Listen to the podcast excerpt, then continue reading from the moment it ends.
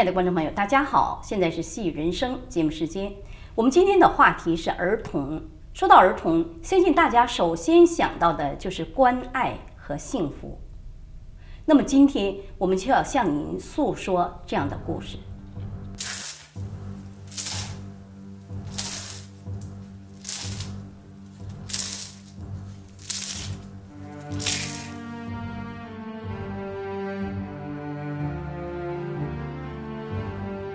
放学回家，家门却被封，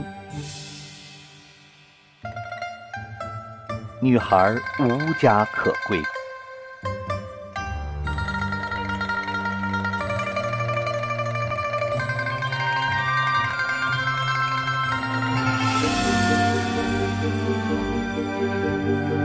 父亲因为信仰被迫害致死。女孩手擒着爸爸的遗像，说：“我要爸爸。”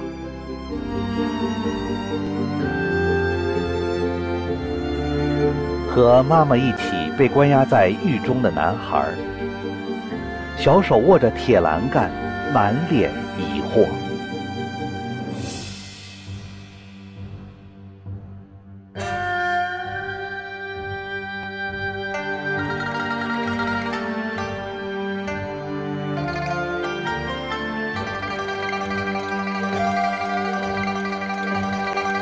女孩垂着泪，亲吻着死去的妈妈的遗照。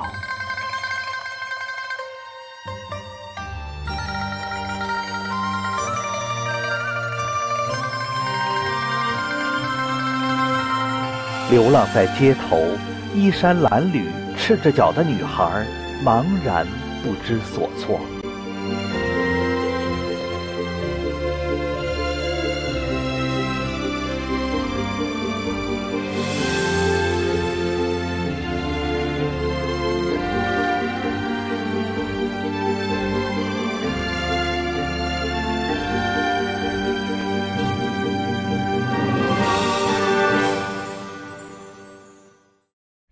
就是当今发生在中国大陆的故事。那么今天呢，我们邀请到了全球营救受迫害法轮功学员委员会的成员刘晶女士，请她来谈一谈中国大陆失亲弃养遗孤问题的这些情况。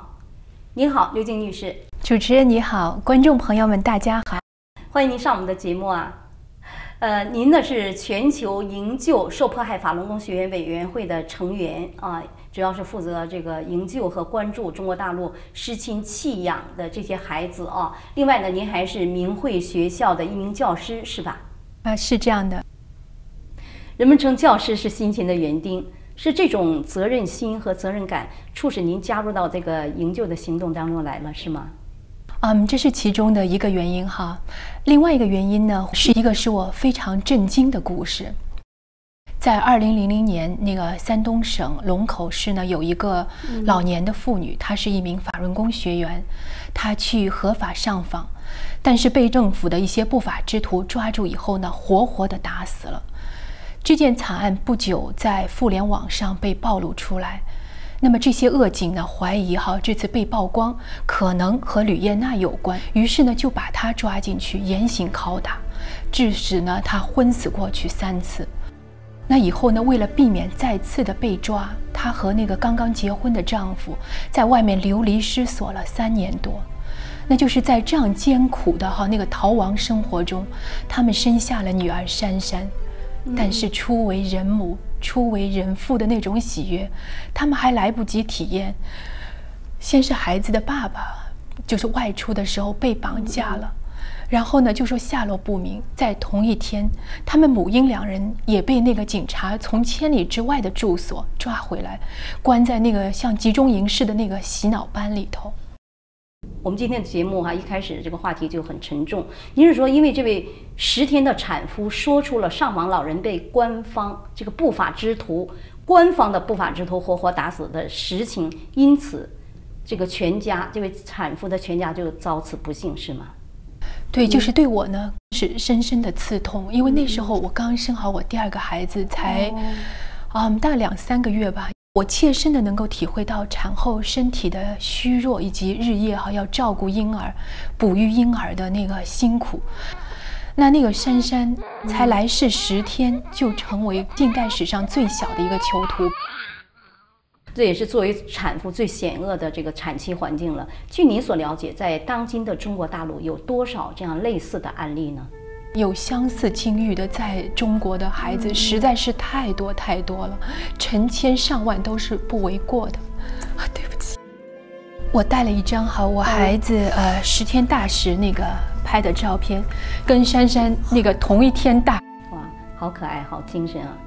我在晚上的时候，我抱着那个我的孩子哈，那我就想着，就说跟他那时候一般大的珊珊就已经沦为囚徒了。那我就问我自己，我说我能为他们做什么？怎么样？就说减少对他们的伤害。那我就加入了那个全球营救。我们在过去的节目中曾经采访过全球营救受迫害法轮功学员委员会的成员，谈过同样的话题。呃，我还记得其中呢有一个九岁的小女孩，因为父母修炼法轮功被迫害致死后，将这个孩子投入了精神病院，遭人轮奸。这还有人性吗？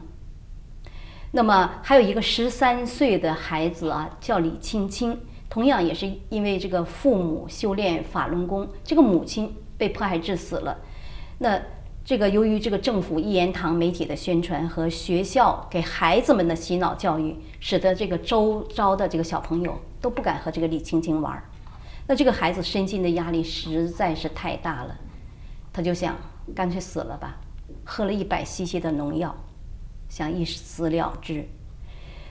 这个事情呢，最使人这个不能理解的就是，当时有人知道李青青她喝农药，但是呢，却没有人敢去救他。呃，刘星女士，您怎么看待这件事情？首先呢，我们感谢观众朋友哈那个关心。那么要解释这个问题呢，先看一看哈，就是所有这些悲剧的根源呢。在于那个江泽民在发起这场对法轮功的镇压一开始的时候，就制定了这样的方针：对法轮功学员呢，要精神上搞垮，名誉上搞臭，经济上截断，肉体上消灭，还有打死算白打，打死算自杀，不查身源，直接火化，就是这样的方针。哇，这些方针听起来真是让人毛骨悚然呢。那么就是在这个方针之下，哈，就是说。造成了这样那个无计其数的悲剧，在那个江泽民的授权下，中共的宣传媒体啊开始疯狂的诬陷法轮功，然后呢编造了那个自杀、杀人、自焚哈的那些骇人听闻的消息，然后对那个大陆的民众甚至海外呢进行了愚民的洗脑，甚至是那个仇恨的教育。那在这种情况下，公安部门呢更是肆无忌惮的抓捕、关押。那个判刑和劳教法轮功学员，被他们那个打伤、打残、打死的不计其数，其残酷程度呢，邪恶程度，使全世界都感到震惊。他们甚至连孩子都不放过，就是在上课哈，学校用的那个教材里面，都编了那个反面的材料吧，就欺骗学生说法轮功如何的不好，甚至在考试的当中也有这样的考卷。如果就说考生的话没有跟着他们骂大法，而是说了那个心里话，那这个孩子呢就可能哈面临被学校开除。所以这种愚民的洗脑、仇恨的教育，就导致了九岁的小女孩被人轮奸，十三岁的这个。轻轻喝农药，没有人敢救。还有您前面讲的这个十天的产妇和婴儿啊，被抓进监狱坐牢。我回答这个问题。对，就是在这样的那个方针下，哈，那个千千万万原来是非常幸福美满的家庭，被迫害的那个家破人亡。啊，我带了一个一张照片，哈。这是一个五岁的男孩，嗯，他名字叫潘壮壮，非常精神的孩子。但是我刚刚看他，就第一次看到这张照片的时候，心里就是一一惊。仔细看这个孩子的眼睛里面，没有他的那个年龄应该的天真，好像很沉重的一种眼神哈。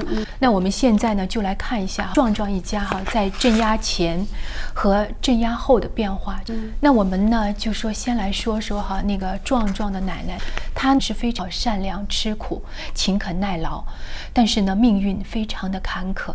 她四十岁的时候呢，丈夫就去世了，家里剩下四个还没有成年的孩子，那家庭的重担一下子就压在她的肩上，那生活的艰辛，她就突然那个病倒在床上了。那卧床不起的妈妈呢，心里只有一个念头，就是等她那个最小的儿子大学毕业以后呢，她就可以无牵无挂的走了。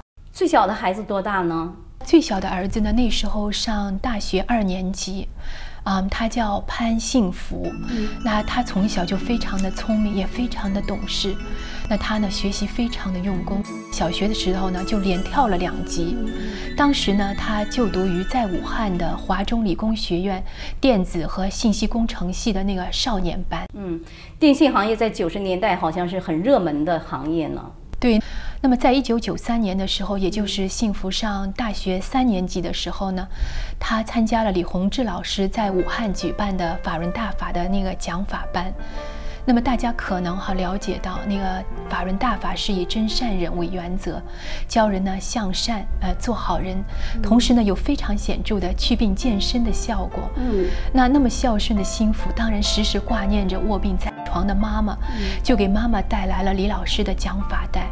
那那时候妈妈是什么状况呢？她的手啊根本就举不起来，她有那个全身性的那个类风湿关节炎。但是妈妈呢就不断的做哈，就试着做，能做到什么程度就到什么程度。终于呢有一天哈，奇迹出现了，妈妈的手呢可以举过头了，然后慢慢的妈妈居然能够下地了，最后呢完全像一个正常人一样的生活了。多么幸福快乐的一家啊！您说的很对哈，我觉得我们每个人都知道妈妈在家里的那个作用哈。那么全家人呢都看到妈妈身体迅速哈这么恢复快，然后呢都见证了法润大法的那个神奇效果，所以呢有几位家人吧都加入了那个修炼的行列。那么在幸福那个大学毕业以后呢，他没有到大城市去工作，而是选择了回到他的家乡。幸福呢是一个非常孝顺的孩子哈，他另外一个原因呢，因为他修炼法轮功，处处呢以真善人的法理要求自己做好人，在单位呢是人人都竖那个大拇指的好员工哈。他连续呢被评为先进工作者、市模范工作者和省电讯系统的那个啊跨世纪人才，并被授予那个工程师的职称。后来呢，担任那个双鸭山市电信局交换中心的副主任，兼呢友谊县电信局的副局长。我带了一张那个照片哈，哦，也戴着那个眼镜的哈，很书生气。那后来怎么样了？这一家人，我们休息一会儿，等一会儿再回来。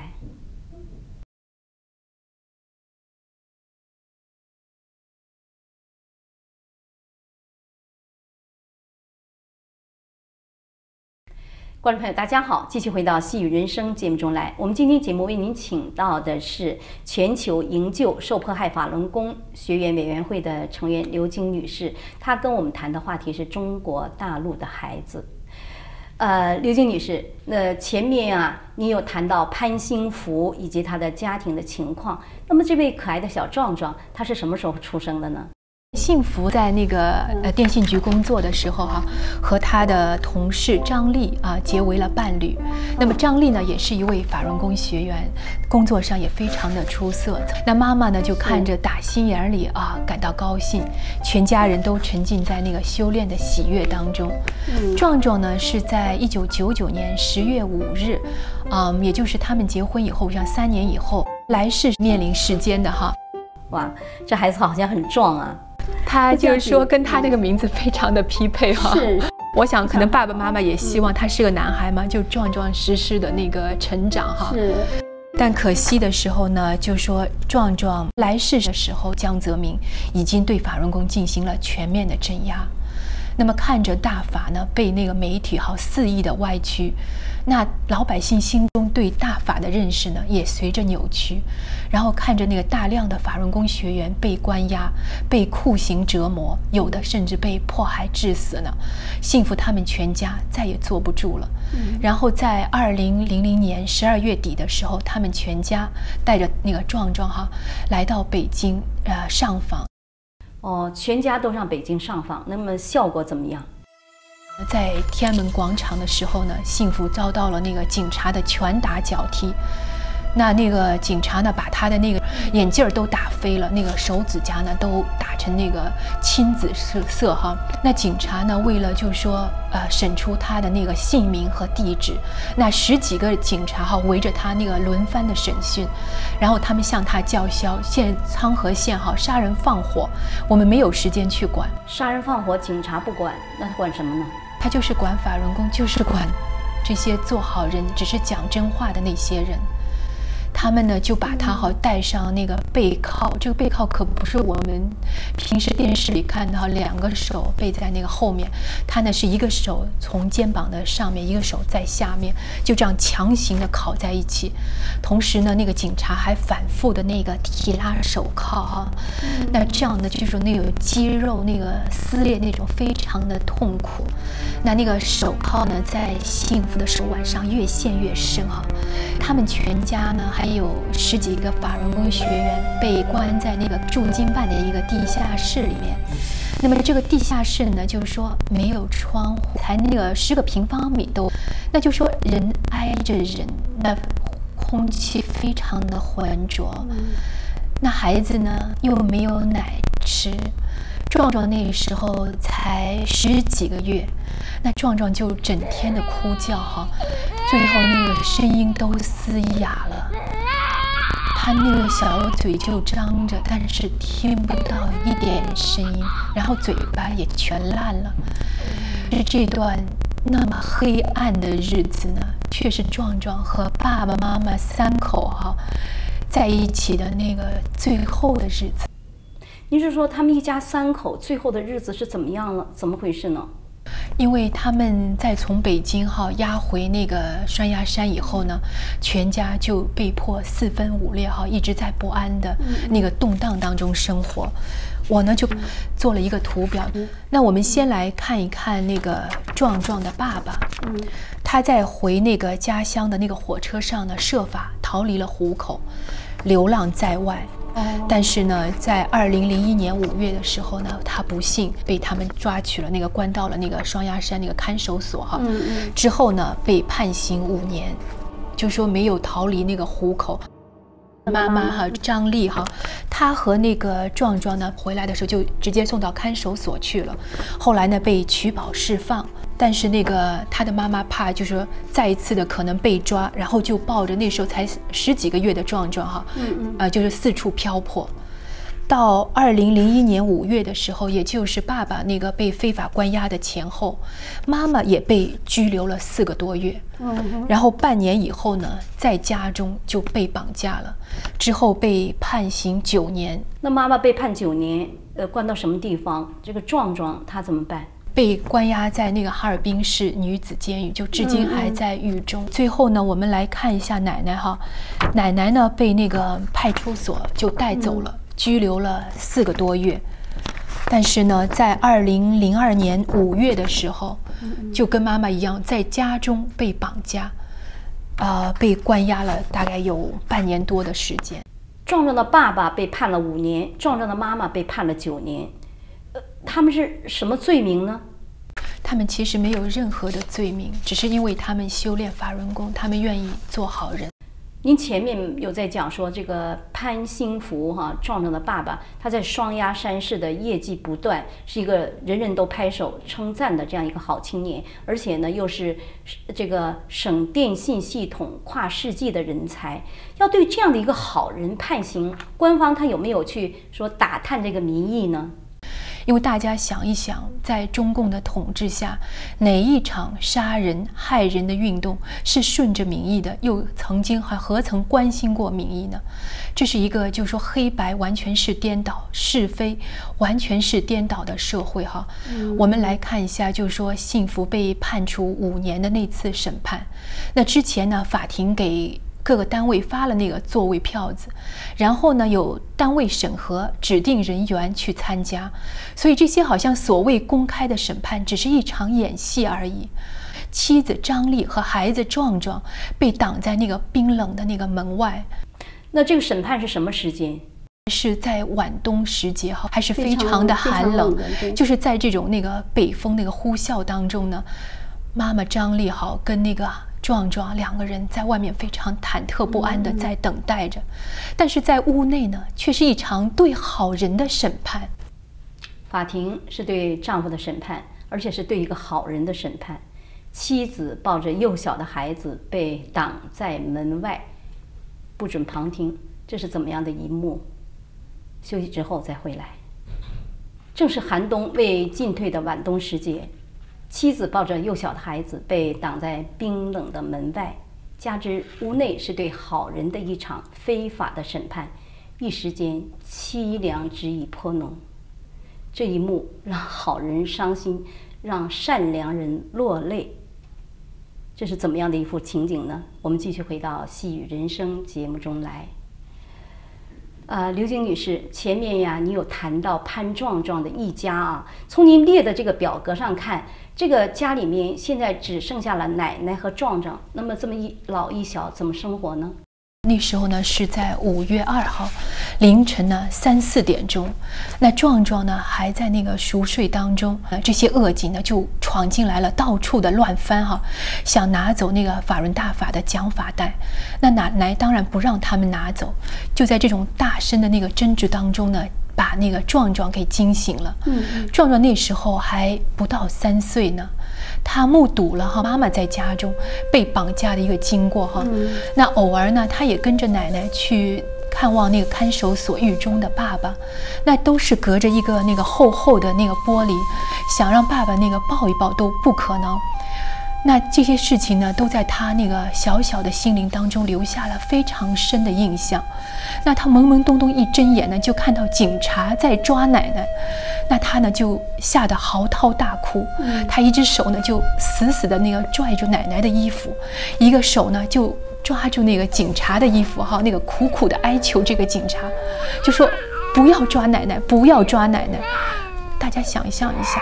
才三岁才不到的孩子，和奶奶相依为命，就是家里唯一的一个大人就是奶奶。他实在太害怕，他不知道没有奶奶的日子怎么过啊。是，那就是看到这一幕的时候啊，就是我觉得有一点良心的人都会觉得非常的难过哈。嗯。但是这些警察呢，为了就说拿到抓一个法轮功学员哈，五百元奖金，他们硬是掰开那个小壮壮的手，然后呢，把奶奶硬是抬上了那个警车。嗯，那家中呢，只留下壮壮一个人，三岁还不到。嗯，对我真的不知道哈，就是在这漫漫的那个长夜当中，奶奶抓走以后，壮壮一个人独自哈又哭泣了多长时间？您前面有提到说，壮壮家还有其他的亲人也在修炼法轮功，他们的亲戚啊，是指他们的亲戚吗？对，就是在爸爸妈妈、奶奶，还有呢，幸福的二哥和二嫂，都先后呢被关进了看守所或者狱中，那就是里面呢关了两代五口人，外面只留下非常幼小的孩子。那在看守所里面，奶奶为了抗议哈这种非法关押，他呢就开始绝食啊绝水。期间呢，看守所所长带着警察，甚至是刑事犯人呢，对他粗暴的灌食。他们强行对奶奶强行的那个灌食，他们用那个开口器哈，把他的嘴啊硬是撬开，然后灌入那个玉米粥。但是这个玉米粥里呢，掺有大量的那个食盐，就是想象一下空腹哈受这样的刺激。那他呢，就是说给他野蛮的灌食，把他的嘴呢全都弄弄破了，鲜血直流哈，胸前的衣服呢都被鲜血给打湿了。那就是这样的迫害呢，他们觉得还不够，对那个六十四岁的一个老人，然后把奶奶呢就锁在那个铁椅子上，就是不让睡觉，就是就是这样子长期的哈，一次呢达到那个十九天，一次呢更是就说多达半年多。那我们再回过头来说一说这个壮壮的爸爸和妈妈哈，这个爸爸潘兴福也被判刑之后，在狱中的情况是怎么样的呢？他在整个那个非法关押期间呢，被那个辗转了四个地方，对他的迫害真的是无法用语言来形容的那种残酷。因为在二零零四年那个六月的时候，他连路都走不动了，那就是在三年之后呢，幸福常常的晕倒。他之前是一个很结实、很健康的人吗？就这么一个就是壮实的三十岁那个左右的小伙子哈，被折磨的连路都走不了。嗯，他那个时候才那个八十多斤，六十四岁的老妈妈都能够把他背起来，背到那个楼下去。这大男人，老妈妈都可以把他背起来。这还不是潘兴福一个人。所有的打法弟子都是这样的情况，那个地方真的是就说魔窟吧，正常人进去，出来的人很多人都不敢相认。在监狱哈，就是像在人间的那个地狱。这些那个残酷程度是无法用语言来形容的。幸福那个三年之前、三年以后就完全是变了一个人了。是，嗯。那在那个二零零四年七月二十日，也就是一九九九年七月二十日，江泽民开始镇压的时候呢，五个年头，正好也是七月二十日呢，虚弱的幸福呢被接回家中了。刑期满了吗？他五年没有期满，他是二零零一年的时候判刑的，然后监狱呢也为了推卸责任吧，所以呢就在那个刑满之前呢就接回家里。警察为什么不把他送去这个医院，而把他送回家？就是他们迫害了人到这种程度，还要你家属。去付那个承担这个后果，这个医疗费，就是他们三口之家哈，生活非常的艰难，三口只靠老妈妈一百八十元人民币每个月这样的维持，那一百八十元人民币就相当美金的话，就说二十多美金才每个月三口人。那在那个今年一月底，就是二零零五年那个一月底的时候呢，幸福的病情更加的那个恶化了，饭呢吃的越来越少，哈，人越来越瘦，肚子呢胀得很大，就是那个镇压之前，就是镇压之后哈，之后，对，就是这样的一个人，哈，变成这样躺倒的人，在一月三十一日，就是今年一月三十一日，也就是啊小年夜的前一天，哈。壮壮的爸爸呢，离开了，好深深，他深深爱着的，也深深爱着他的妈妈和壮壮，停止了呼吸。那中年呢，才三十一岁。那第二天呢，就是小年夜，天空中呢飘着雪花。我就在想，我说，家家和户户都是在那个准备过年的时候，他们可曾听到他们祖孙俩的那个哭声啊？壮壮的妈妈此时还在狱中吗？那个时候呢，他妈妈还有壮壮的二舅、二舅妈仍旧在狱中。也就是说呢，就说爸爸临死的时候，妈妈都没有能再见哈最后一面。那就说爸爸就说永远的离开了，妈妈还在狱中。那留给壮壮和奶奶的是无尽的悲伤。那壮壮小小的年龄哈，已经饱经了那个生死离别，现在只要一听到那个有人大声说话，他就吓得直哭哈，就躲起来，因为他呢担心随时随地奶奶可能会被抓走，他就是这样一个在这样不安、动荡和恐惧当中哈，一天一天随时随地这样担心着、担惊受怕的这样的一个生存的孩子。啊，这么幼小的孩子经历了这么多，这对孩子的心灵的创伤该有多深呢？对那个孩子这种影响是非常深，也非常的远的。嗯嗯。所以呢，就是我们也非常的牵挂他们祖孙俩哈，现在到底怎么样了？就是说奶奶现在是不是还在家里？我们非常的挂念，也希望就是说看到电视的大陆观众或者知情的人呢，能够跟我们联系。好，把可怜的孩子救出来。谢谢您，刘晶女士。呃由于时间的关系今天的话题就先到这里。那下一集节目呢再继续由您给我们讲这个接下来的话题。也非常感谢观众朋友您收看今天的节目下集节目时间不要忘记收看再见。